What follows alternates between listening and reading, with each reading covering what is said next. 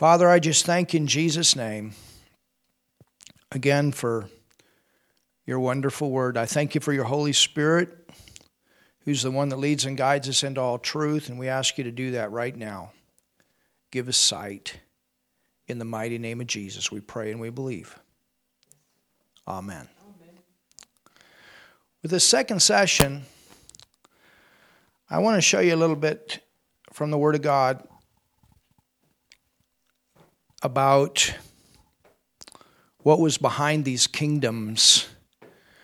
You know, when, when we think of kings and kingdoms, we look at we, there, there, there's two realms here. There's the natural realm. There's what we see with our eyes. there's man, humans, mind, will, emotions, decisions, all of that.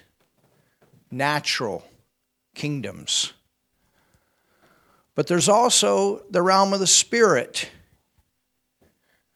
And there's principalities and powers and rulers of the darkness of this world. And there's forces of good and forces of evil that work in that realm.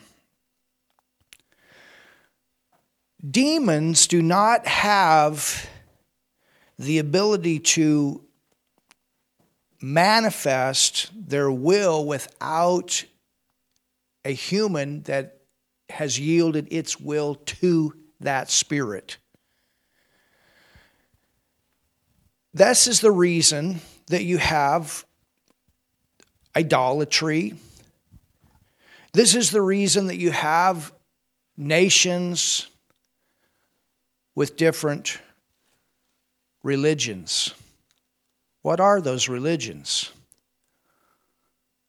Jesus is the way. Jesus is the truth. Jesus is the life. Anything outside of Jesus is a counterfeit. Anything outside the Holy Spirit is a wrong spirit, other than the right angels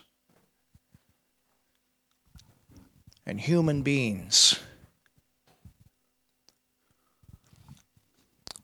There was a time that Lucifer ruled in this earth. Isaiah and Ezekiel both speak about this in their books, in their prophetic writings. There was a time that Lucifer had a kingdom in this earth before Adam's time. when he wanted to overtake God in heaven, he said, I will exalt my throne above the stars of God. I will sit on the sides of the north, on the mountain of God. The Bible says that when he, when he fell, when, when he fell into sin, when he fell into pride, that he deceived the nations. I don't know what that looked like. The word says in Genesis chapter 1 and verse 1 in the beginning, God created the heaven and the earth. And then it says, and the earth was without form and void. In the Hebrew, that word was there can also be translated, and the earth became without form and void, and darkness was upon the face and it says that the Spirit of God moved upon the waters. This earth existed at one time. Lucifer was the ruler on this earth. At that time, he was a good angel. Some type of life here. And then, because of pride, he wanted to take his throne and overthrow the throne of God in heaven. He's always looking to overthrow the throne of God. That's his motive. He wants power, he wants authority, pride. He hates God and anything that represents God. Well, when God created man, he created man his image and his likeness. He gave man dominion upon the earth. He placed man upon the earth that God had recreated. Man was to guard the earth. He was to protect the earth. The moment that Satan showed up in the garden, Adam should have kicked him out. Adam had been given dominion. Adam had been given dominion over the same earth that Lucifer at one time ruled over when he was a good angel. So you understand that as soon as God destroyed the earth, and even David speaks about floods in the plural. When God destroyed the earth with the first flood, that's a flood before the time of Noah. And then recreated the earth. What, what, does, what does the word say? It says the first thing that God did was said, Let there be light. You know, if you're going to create something, you got to turn the light on. And so he spoke, and the darkness left, and then he spoke, and the land and the water was separated. He spoke, and there were stars, and the sun, and the moon, and trees, and all these things, animals, all these things flowers, the grass. Everything was created. And then God said, Let us make man in our image after our likeness. That's the difference between Lucifer, angels, and humans. Angels are not made in the likeness of God, they don't have the same abilities that we do. God created man to have relationship. God created man common like him. God has heaven. He rules over heaven. He placed man in the earth. He gave man dominion over the earth. There was fellowship. And so, what's the first thing that Satan wants to do? He'd like to get back the place that he reigned over at one time and then use that to go against God because of his pride. He wants that place. The problem is that he forgot that he also was a created being, and the creation is never higher than the creator. He has a beginning. God has no beginning. He's limited. God's not limited. Oh, thank God.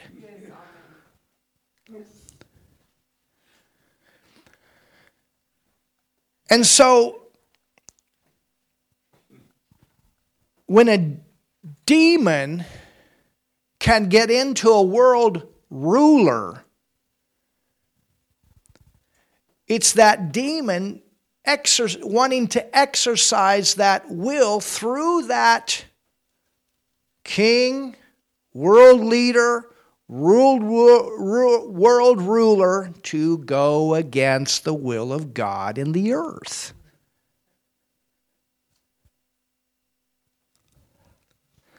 This is why the Word of God says, when the righteous are in authority, hallelujah, the people rejoice. God wants godly people in those positions. God is the one that places the positions of authority. But it takes a man that's willing to yield to the will of God for his will to be carried out through that position of authority. You understand? So, with this Babylonian kingdom that had dominated over Israel, the reason that that happened is because Israel had compromised, they had backslidden, they had gotten away from God. And so the hand of protection was removed, removed, removed, and what happened? Nebuchadnezzar, who at that time was a general, and during the time that they were taking the Israelites captive and destroying the city of Jerusalem. His father died. He went back and became the king on the throne. But remember, God is not their God. They are worshiping other gods, demon gods. And these demons want to dominate, and so they take the advantage to dominate over the Jews in the land that are supposed to be representing God. There's, at that time, they were the central point of God in the earth. And so, what's the devil going to do? He's going to do everything he can to go against that nation that represents God. You understand? But praise God, there were people there that still believed. And that was Daniel, Shadrach, Meshach, and Abednego. And that's why God used them to witness to this King Nebuchadnezzar to try to get him saved and free from this demonic influence in his life. That's how people change. When you get born again, you change. When, when, when you get saved, when you receive the Lord Jesus Christ as your Savior, you change. So, as we look at these different kingdoms, we also have to look at what was influencing them. And that was idolatry. And what is idolatry? Idolatry is when people worship other gods. And these other gods are demon spirits. I want you to go with me to the book of Revelations.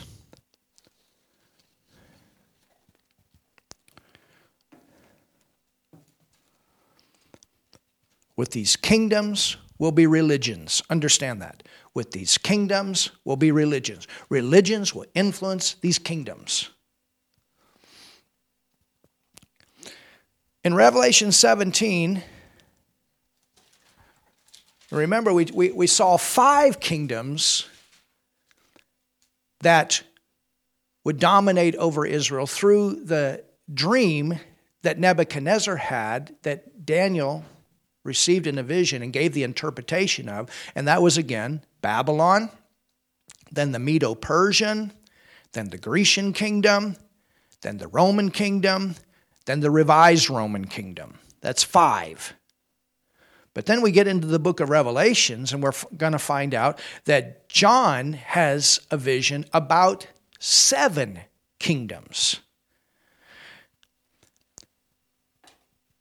It says in verse 17, I mean, chapter 17 and verse 1 And there came one of the seven angels which had the seven vials and talked with me, saying unto me, Come hither, I will show unto thee the judgment of the great whore that sitteth upon many waters.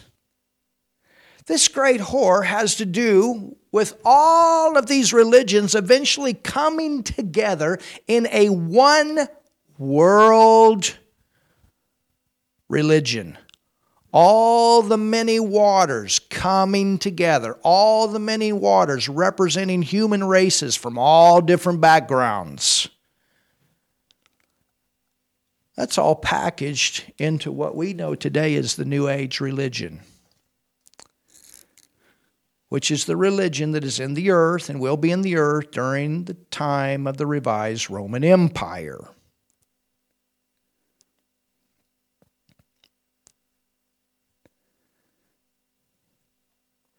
Of whom the kings of the earth have committed fornication. It's not a real wife, it's not a real marriage, it's something strange. You understand? With Christianity, there's a marriage. With Christianity, there's a bride, there's a groom. Hallelujah. We are the church today, but we are the church that's going to become the bride of the Lord Jesus Christ. He's the groom. There's a real marriage here. And anything outside of that marriage is whoredom and prostitution. Idolatry is spiritual adultery. You understand? Anything that is outside of the covenant of God is idolatry, which is spiritual adultery. And this is why even it manifests itself outwardly as sexual sin that is used in the worship of these gods. It's an outward manifestation of what is happening on the inside in the realm of the spirit. You can look, go back and look at these different religions that these kingdoms were involved with. All of these religions had sex as a part of the worship with the prostitutes at different altars and in the temples as part of their worship to these demon gods.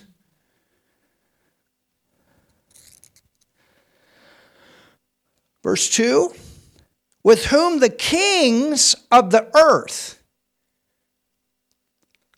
have committed fornication. And the inhabitants of the earth have made, been made drunk with the wine of her fornication.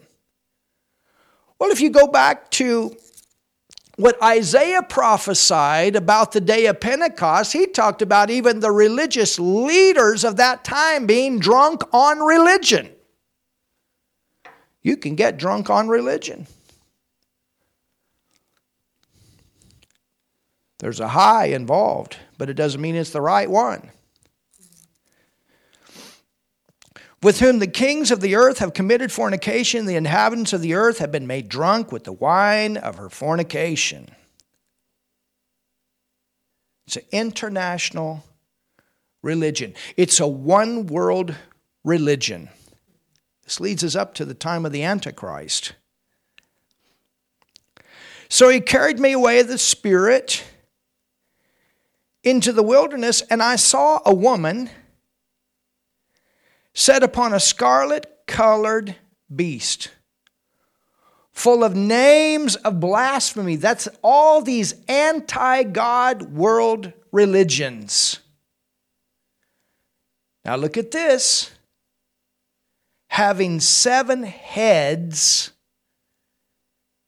and ten horns. Seven heads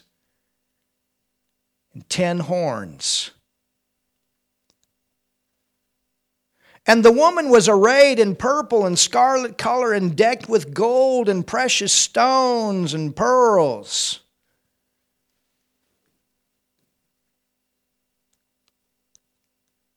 What is that? It's the same decoration that was upon Lucifer. If you go back and you read about how his appearance was, you know, people think of Satan as this red devil with a pointed tail and a pitchfork. That's not what he looks like. If he were to manifest where you could see him physically with your eyes, you would be dazzled. It may look like God, but it's not. That's why we have to judge things according to the Word of God. It may look right, but that doesn't mean it is. Decked with gold and precious stones and pearls, having a golden cup in her hand full of abominations and filthiness of her fornication. And upon her head was, now look at this, was a name written Mystery Babylon, the Great, the mother of harlots and abominations of the earth.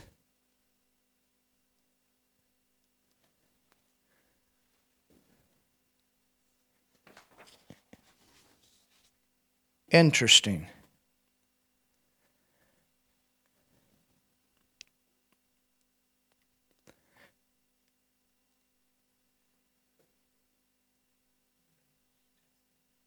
Babylon is a reference to false religions.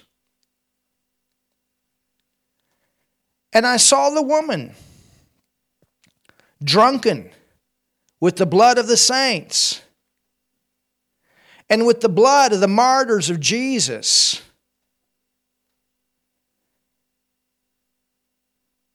And when I saw her, I wondered, look at this, with great admiration. There was a beauty about her, but the beauty was a false. The beauty was, was, was a deceiving beauty. All these religions. That's why the word says that there'll be a form of godliness, but they will deny the power thereof. From such turn away. A form of godliness has to do with world religions. It's man's attempt to reach God with his own ideas, his own ways, instead of the way that God has established himself. We must always go back to the Word of God as the foundation of truth.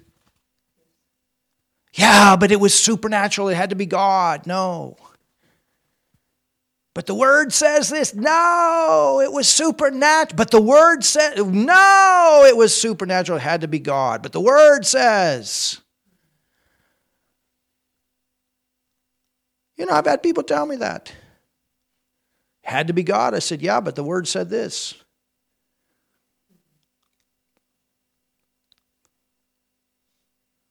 And what the word said was contrary to what they were telling me with the supernatural manifestation that they had. If your supernatural manifestation does not line up with the Word of God, your supernatural manifestation did not come from God. And if you continue to go that way, you will find yourself into great deception. Because you understand that with every religion, there's a beginning and the beginning comes through thoughts. The beginning comes through meditation. The beginning comes through influence of some kind of spirit that is working in the background.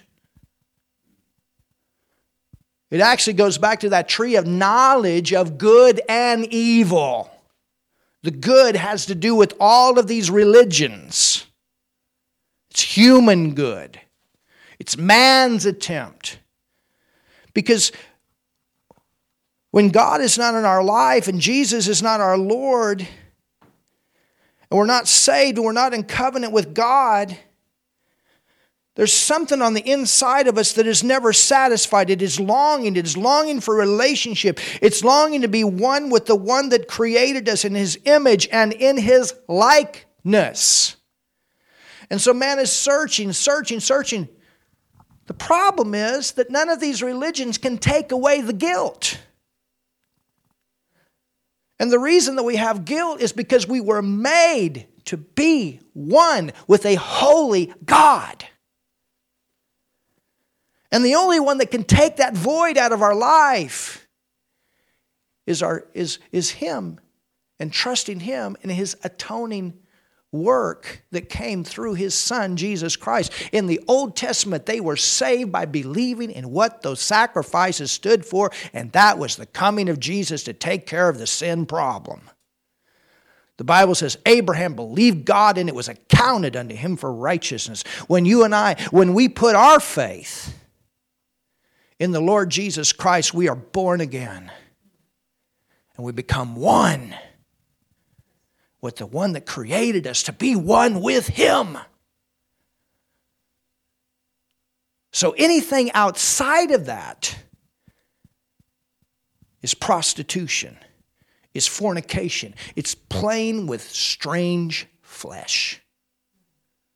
And that's what all of these other religions offer mankind. It's a substitute, it is a counterfeit for what is true and real.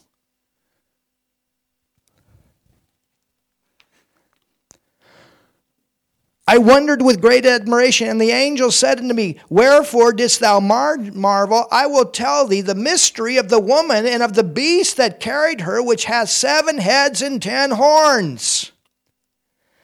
The beast that thou sawest was and is not, and shall ascend out of the bottomless pit and go into perdition, and they that dwell in the earth shall wonder whose names were not written in the book of life. Think about that. They're going to wonder whose names were not written in the book of life. Why? Why are they going to wonder? Because they followed something that they thought was right, but they chose to reject the Word of God. Just because it's supernatural and it looks good and it sounds good and it feels right does not mean it is. You have to go through Jesus. He's the only one that qualified to take away your sin.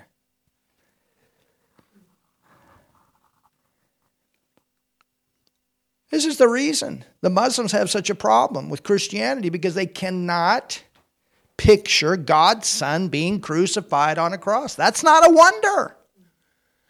This is the reason Jesus coming in the manger, in a manger. Instead of coming looking like a king, that's not a wonder, you understand. But when you go back to the word, you know that he was supposed to come in that manger in that little town called Bethlehem. When you go back to the word of God, you know that he had to be, his visage had to be marred so much that man couldn't recognize him because he laid down his life to take our sin. There's not always these wonderful pictures that we have of God. But when we understand the why and receive, we receive the wonderful work of God in our life. And that's to be born again. That's to know God in a personal way. You understand, you got to go down to come up. And you going down is recognizing somebody died for you. They gave their life for you. Their visage was so marred that you couldn't even recognize them. They became sin. They went to hell.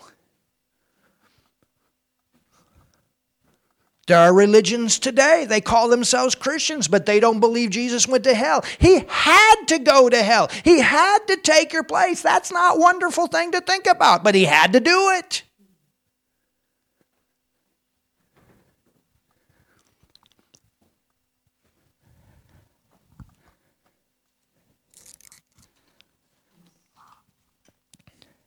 And the angel said unto me, Wherefore didst thou marvel? I will tell thee the mystery of the woman and of the beast that carrieth her, which hath the seven heads and ten horns.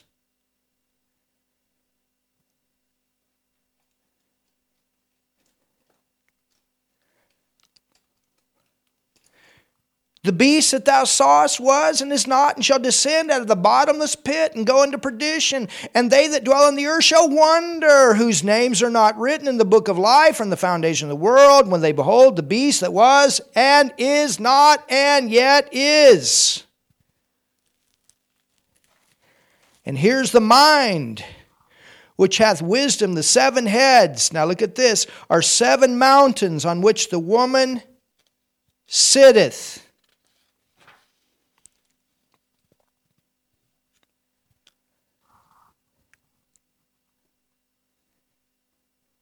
Verse 10 And there are seven kings. Five are fallen, and one is, and the other is not yet to come. And when he cometh, he must continue a short space. What seven kings?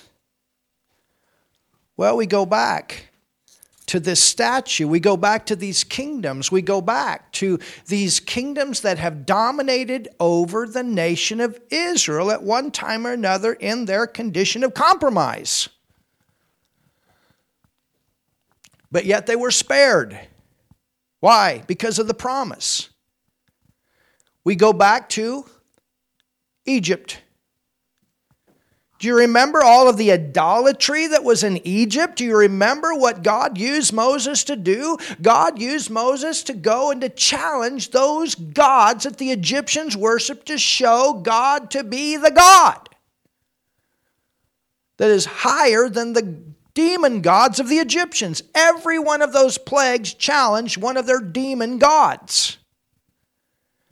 Then you go back to the Assyrians which came after Egypt. Then you go back to Babylon, the Babylonian, Chaldean gods. Then you go back to the Medo Persians,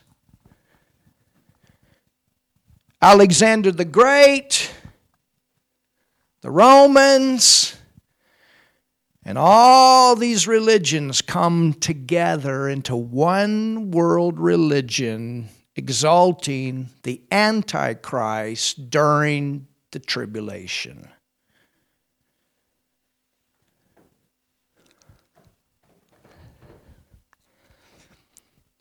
Go to Luke, the fourth chapter.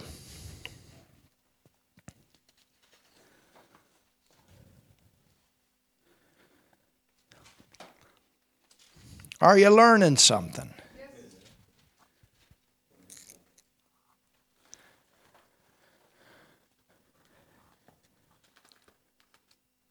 Jesus passed the test that Adam failed.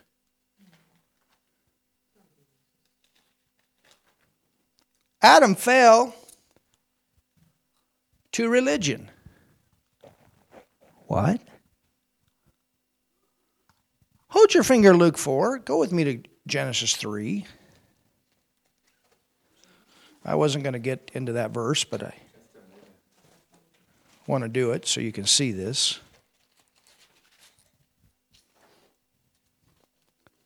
All the way back to the book of beginnings.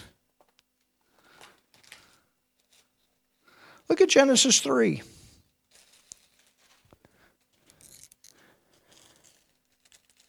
In verse 1.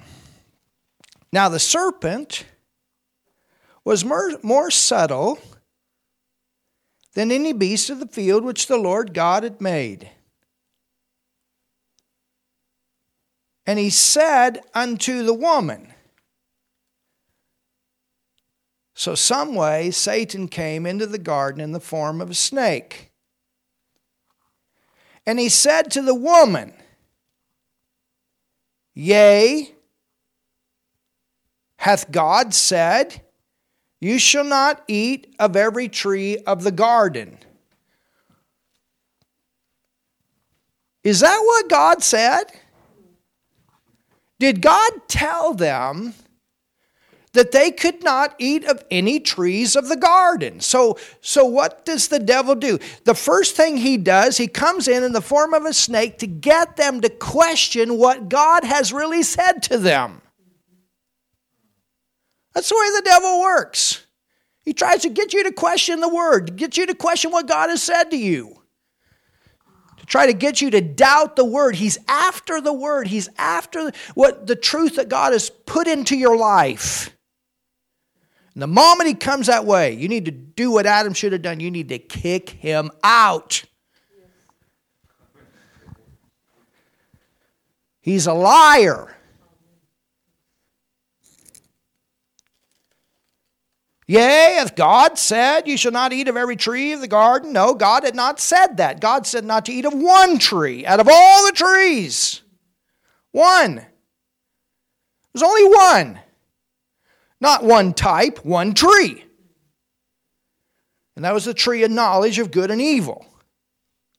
And God told them that in the day that you eat thereof, you shall surely die. In the Hebrew, it says, In dying, you shall die.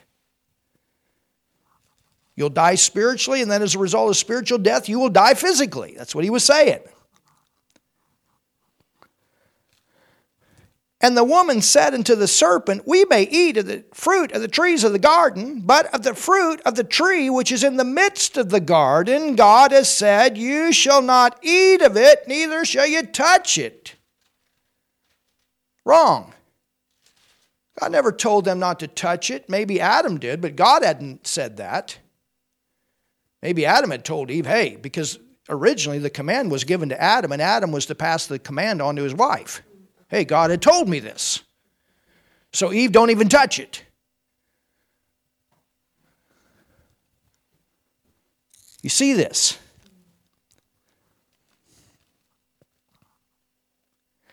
And the serpent said unto the woman, You shall not surely die.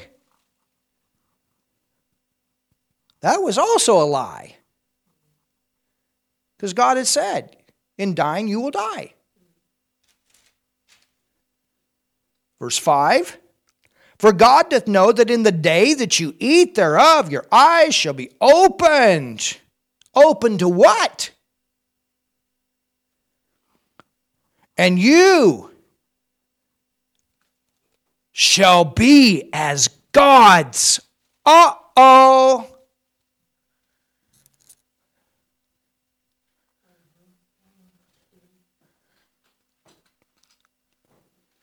This is when we cross the line. Nebuchadnezzar later on crosses the line. He sets himself up to be a god. Why? Because he was yielding to the wrong spirit. I will make you powerful. I'll make you a god. I'll make you something that somebody will worship. That's what Nebuchadnezzar did. The moment that Daniel gave him the interpretation, he fell down on his knees and he worshiped Daniel. Daniel didn't take the worship, but he's thinking that way because he's already named Daniel Belshazzar. Do you understand what's working in the background here? We have to realize what people can yield to. I was watching a documentary today. Do you know the word Hollywood is connected back to demon worship? I'm not saying everybody in Hollywood is a devil worshiper, but the name itself is connected back. Interesting. Do you know how many entertainers there are today that have been promised things that if you will go this way, I'll make you a God?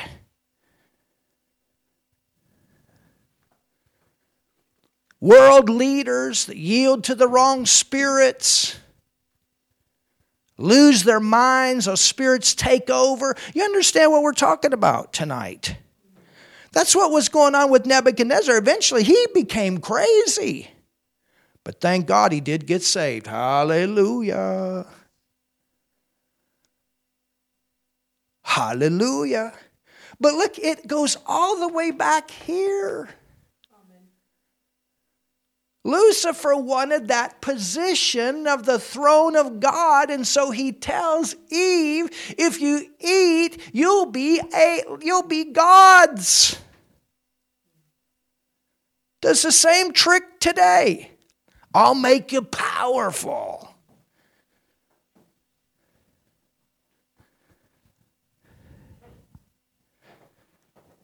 And you notice, I mean, so people that have some of the highest uh, influence in our world in the entertainment industry, you look at the kind of stuff that they're doing in front of people what they sing about, what they talk about, the way they dress, the way they act. What is behind that? It's a spirit. Look at some of the rulers that are in our world today, and you say, How could they do something like that? What is behind that? It is a spirit. It is a spirit that wants power.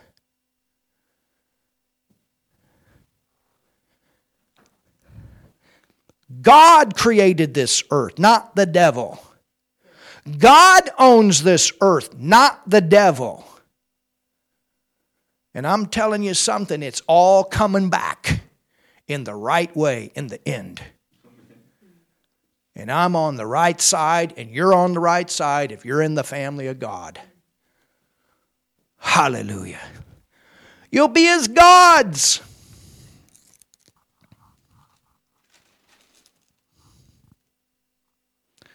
Knowing good and evil.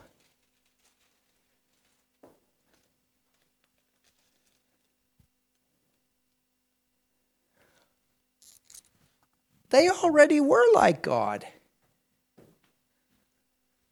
They weren't gods, but they were already like him. What did what more did they need? We were created in his image. We were created in his likeness. Man was already given dominion over the earth. He had the information that he needed. I mean, his eyes were open wide enough that he had the intellect alone to name all of the animals because the personalities of the animals are in the names. That's amazing. Adam was in a very good position before he fell. Eve was in a very good position. They were blessed. They were to take that blessing and multiply it out over the earth. They were to take what was on the inside of the Garden of Eden and multiply it all over and turn this entire earth into a place of blessing, into a place where the love of God could eternally manifest to man. Man had a home in the earth and God had the home in heaven. And they came and and and when and, and God came and he talked with man and they had a beautiful relationship. And Satan comes in and says, You'll be like gods? Wow. This was a first step of compromise. Eve was deceived, Adam was not. And they failed, and they ate, and sin came in, and the relationship was broken. And God did the best that He could with man in the Old Testament. I'm so glad that we're living in the new. Now, go to Luke 4. We're going to read this and we'll finish for tonight.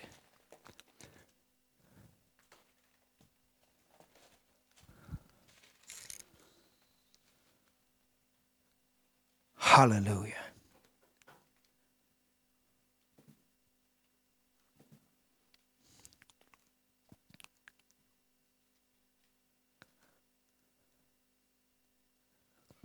Hallelujah.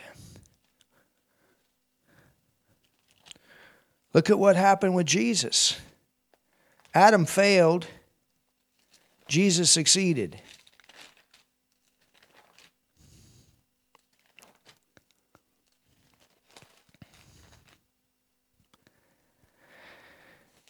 In Luke 4, it says, And Jesus, being full of the Holy Ghost, returned from Jordan was led by the Spirit into the wilderness, being 40 days tempted of the devil.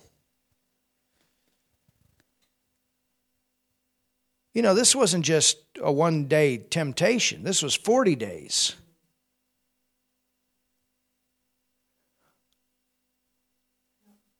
Forty days tempted of the devil, and in those days he did eat nothing, and when they were ended, he afterward hungered. And the devil said unto him, If thou be the Son of God, command that this stone be made bread. And Jesus answering, saying, It is written, Thou shalt not live by bread alone, but by every word of God. So, see, Jesus came back with the word. Adam and Eve should have come back with the word.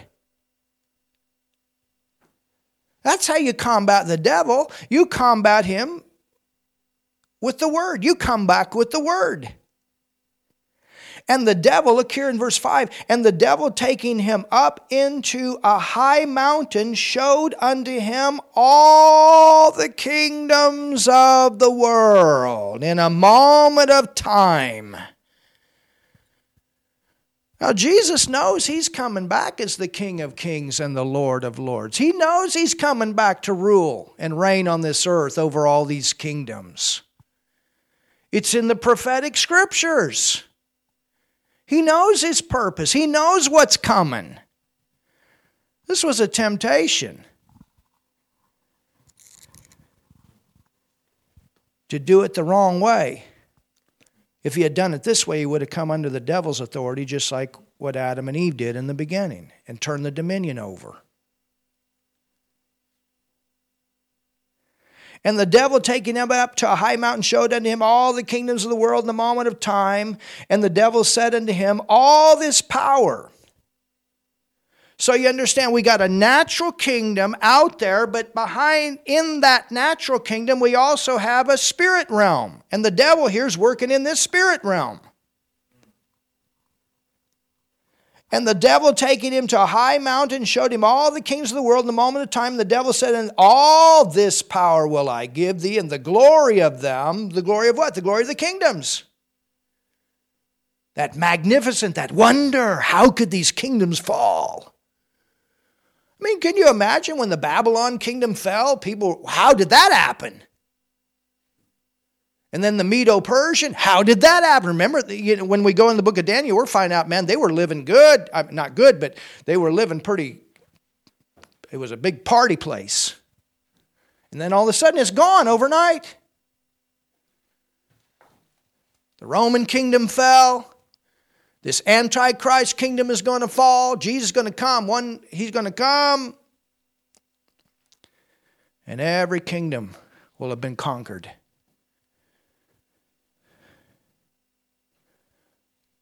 Wow. And the devil said unto him, All this power will I give thee, and the glory of them, for that is delivered unto me. Who delivered it? Adam. To whomsoever I will give it.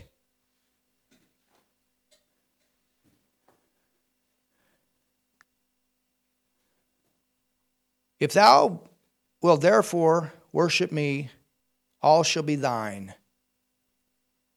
And Jesus answered, Get thee behind me, Satan, for it is written, Thou shalt worship the Lord. And see, there's the key right there. Who are you worshiping? Who are these kings worshiping? What authority do they come under? That's the key.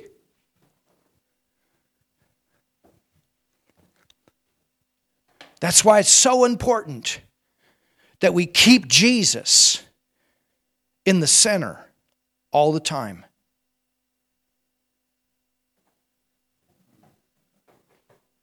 That's why it's so important that we not get into pride. When God moves supernaturally, we, we, we give the honor, we give the glory unto Him.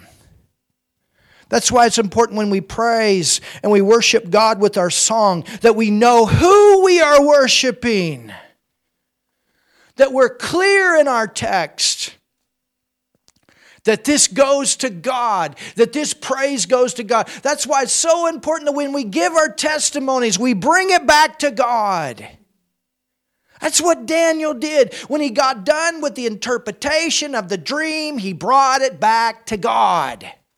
He said, Nebuchadnezzar, it's my God that gave me the ability to know what you dreamed and gave me the ability to give you the interpretation of what you dreamed. Hallelujah. Jesus said, Thou shalt worship. He took it back.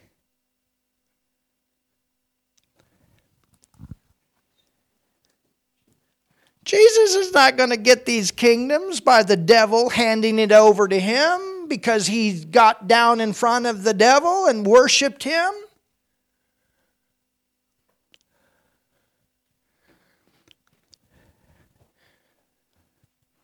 It's why important that we say no to temptation when it wants to make us powerful. That's why it's important that we say no to pride when it wants to make us powerful. You can be exalted different ways. The word says that when we humble ourselves before the Lord, He will exalt us. And as we look at this book of Daniel, we're going to see over and over the humility. Great leaders that are found in the Word of God were always people of humility because they always knew there was a higher authority. And that's why these kingdoms fall. Pride comes before a fall. Father, I thank you tonight for your word. I thank you tonight for giving us some insight into the way that your kingdom works. I thank you, Father, for sending us your son Jesus. What a great example of not bowing to temptation.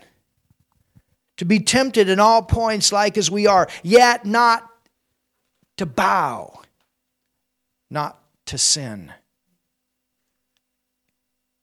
with the sin of pride, but to trust you and to trust your word and to know that as he trusted you and trusted what you said would come to pass, it did and it has and it will. And Father, I pray that. I pray that for every believer that has heard me tonight, every believer that will listen to these messages, Father that they'll see how important it is that we walk and we live a non a, a, a life of no compromise. And that we fill ourselves with your word that we're not deceived when the temptations come. And we can go back to the word and say it's written. And father i thank you that as we're faithful over little that you make us great over much. And father you will exalt us because we choose to exalt you and keep you as the exalted one in our life and this is what I pray. This is what I pray. In Jesus' name, amen. If you've never prayed and received Jesus, I want you to pray right now. Say, Jesus, I believe in you. I believe in you as my Lord and my Savior. Jesus, you died for me. Jesus, you went to hell for me. Jesus, you raised from the dead. And Jesus, I believe in you. I accept you as my Lord and my Savior. Pray that, believe that from your heart, and you're saved. Heaven is your future, and God has become your Father. I have to go a little quick because we have a time here in Germany. We have to be home by 9 o'clock. We'll be back tomorrow night. We love you. This is Mark Irvin.